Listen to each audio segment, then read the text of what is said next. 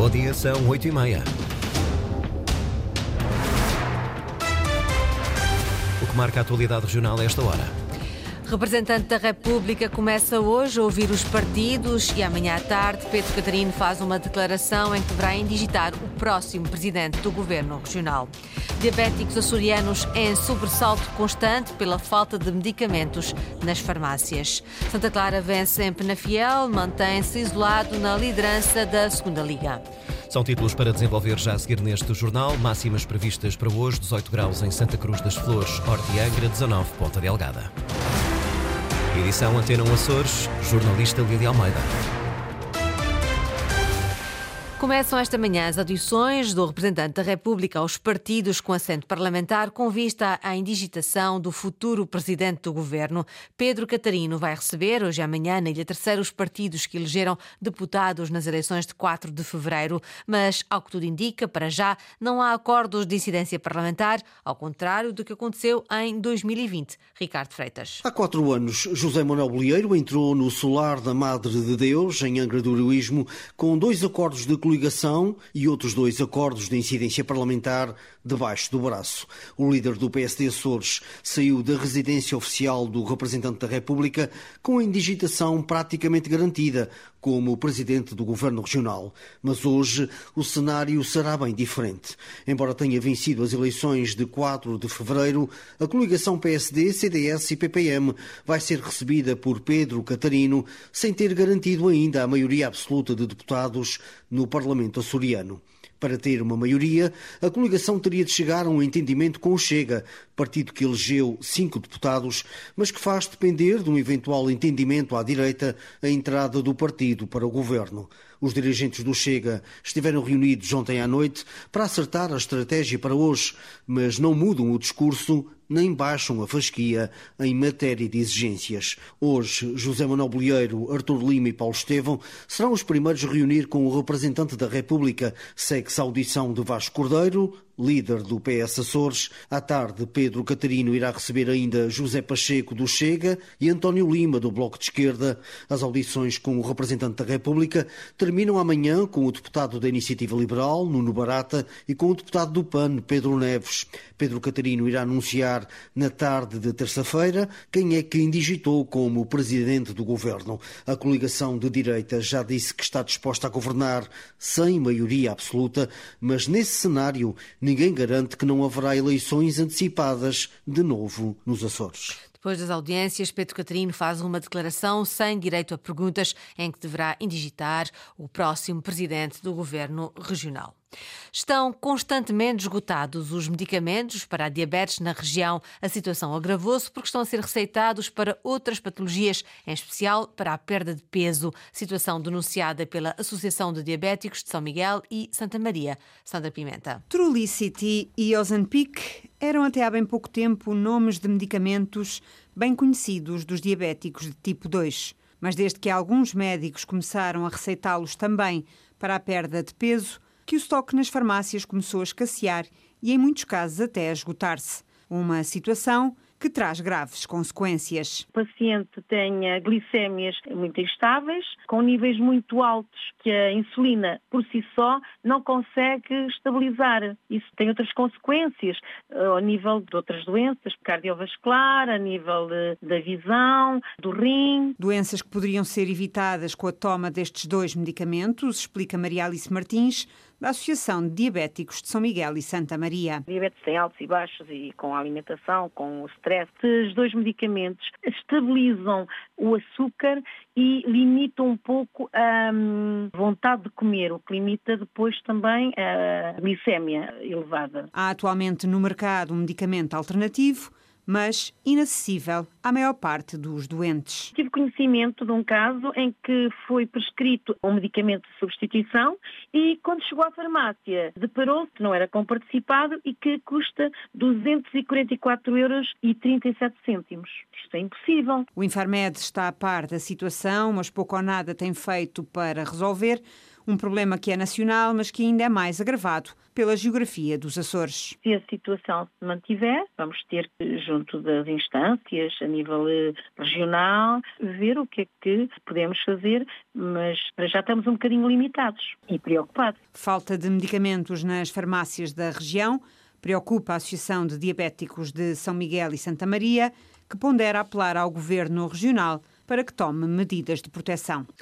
O Santa Clara continua líder isolado da segunda Liga de Futebol. Em Penafiel venceu por 2-1 com golos, dois golos do central Pedro Pacheco. O Santa Clara esteve reduzido a 10 jogadores durante mais de 50 minutos devido à expulsão de Vinícius ainda na primeira parte. Vasco Matos, treinador do Santa Clara, disse no final que esta foi uma vitória justa e do grupo. Começamos pelo Lusitano.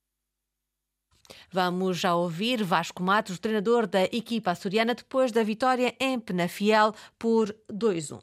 Uma primeira parte muito forte, da nossa equipa muito forte, uma equipa a pressionar alto, uma equipa a criar, uma equipa a ter bola, uma equipa a ir por dentro, uma equipa a ir por fora, uma equipa a atacar a profundidade, na sequência do que tínhamos feito com o Feirense também. Depois o jogo muda, expulsão, penalti e, e nós fomos para o intervalo, organizámos a equipe, percebemos claramente onde é que tínhamos que, pressionar o adversário e o Penafiel não conseguiu criar uma situação de perigo. Até inclusive na segunda parte as melhores ocasiões são nossas.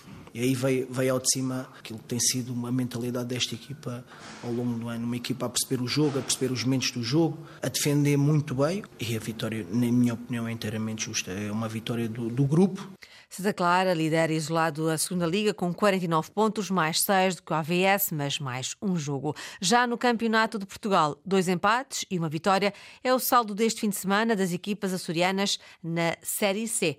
Carlos Rodrigues. Começamos pelo Lusitânia. A equipa de Ricardo Pessoa esteve a perder por 2-0 frente ao Gouveia, mas conseguiu empatar com um golo aos 94 minutos. O treinador dos terceirenses destaca a força mental da sua equipa. A primeira parte resume-se não tanto por aquilo que é a nossa, a nossa ideia de jogo não está presente, mas porque a equipa entrou realmente muito mal, não teve em campo. Uma segunda parte completamente diferente em que arriscámos, em que realmente eles acreditaram que era possível vencer. Fizemos dois golos, tivemos mais quatro ou cinco oportunidades para fazer mais, mas uh, obviamente que valorizar este crescimento a nível mental que lhes permitiu terem capacidade para levar o jogo para o empate. Lusitânia segue no segundo lugar do campeonato quanto ao rabo de peixe. Arrancou uma importante vitória em casa do Benfica Castelo Branco por 2-1. Nel diz que a equipa teve caráter e coragem. Os nossos jogadores interpretaram aquilo que foi pedido na perfeição, tiveram caráter e personalidade e jogaram principalmente com coragem, jogaram o nosso jogo, aquilo que nós pedimos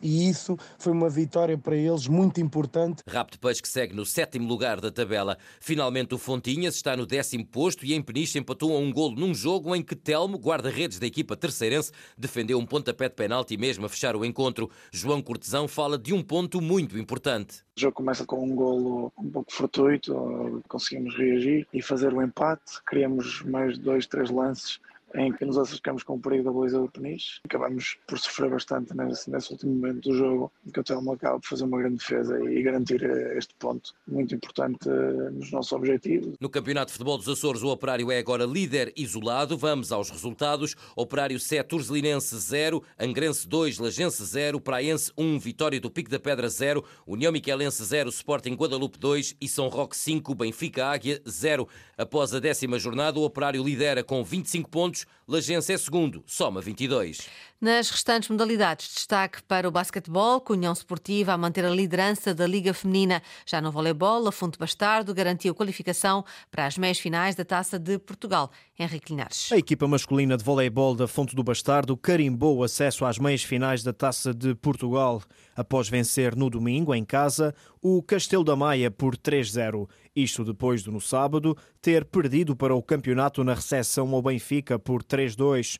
Um resultado que deixa a turma orientada por Nuno Abrantes na quinta posição. Já em femininos, o Clube K continua na liderança da Série A2, após triunfo caseiro por 3-1 sobre o Castelo da Maia. No basquetebol, vitória confortável do União Esportiva para a Liga Feminina por 78-54 em casa, diante do Clube Propaganda Natação. O resultado que mantém as comandadas por Ricardo Botelho na primeira posição. Virando a página para o hockey em patins, o conjunto masculino do Candelária está nos quartos de final da Taça de Portugal, após receber e vencer o Famalicense por 5-2. A turma do Pico terá na próxima fase visita ao reduto do Benfica. Mais abaixo, na terceira divisão, o Marítimo foi vencer ao terreno do Bullicame por 5-2 e segue assim isolado no topo da zona Sul B. Já o Hockey Clube Ponta Delgada, nono classificado,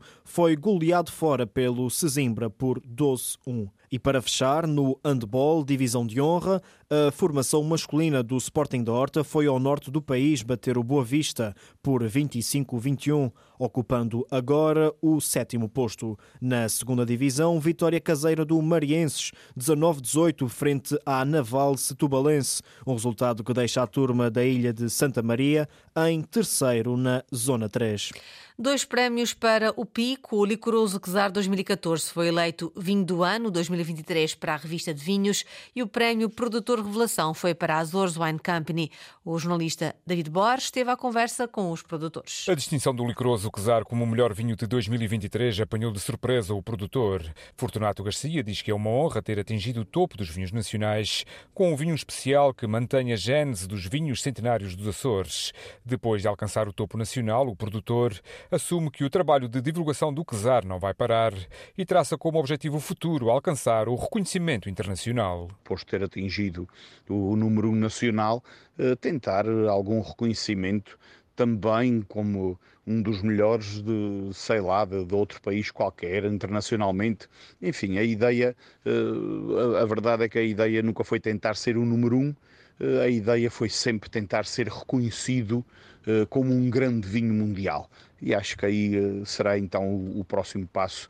A 27 edição da Gala da Revista de Vinhos distinguiu ainda a Azores Wine Company como o produtor revelação, um prémio de afirmação que se junta a tantos outros atribuídos nos últimos 10 anos e que, segundo Filipe Rocha, sócio da Azores Wine, revela a consistência e o contributo da empresa na revolução de uma atividade que estava adormecida. Há efetivamente um, um antes e um depois de, de, da Azores Wine Company, e, e, mas também o trabalho que é feito não, não, não é só nosso. Acho que nós dinamizamos, potenciamos, fizemos as pessoas acreditarem também naquilo que nós acreditamos. Mas hoje são centenas de viticultores, são uh, muitas pessoas empregadas na área, são jovens a fazerem vinhos e, portanto, o trabalho e aquilo que existe é, é de toda a ilha. Durante a gala dos melhores do ano da revista de vinhos, os Açores estiveram ainda em destaque na categoria de Jovem Enóloga do Ano, com a nomeação entre quatro candidatos da enóloga natural do Pico, Cátia Laranjo. Produção de vinho no Pico em destaque nos prémios Melhores do Ano da revista de vinhos.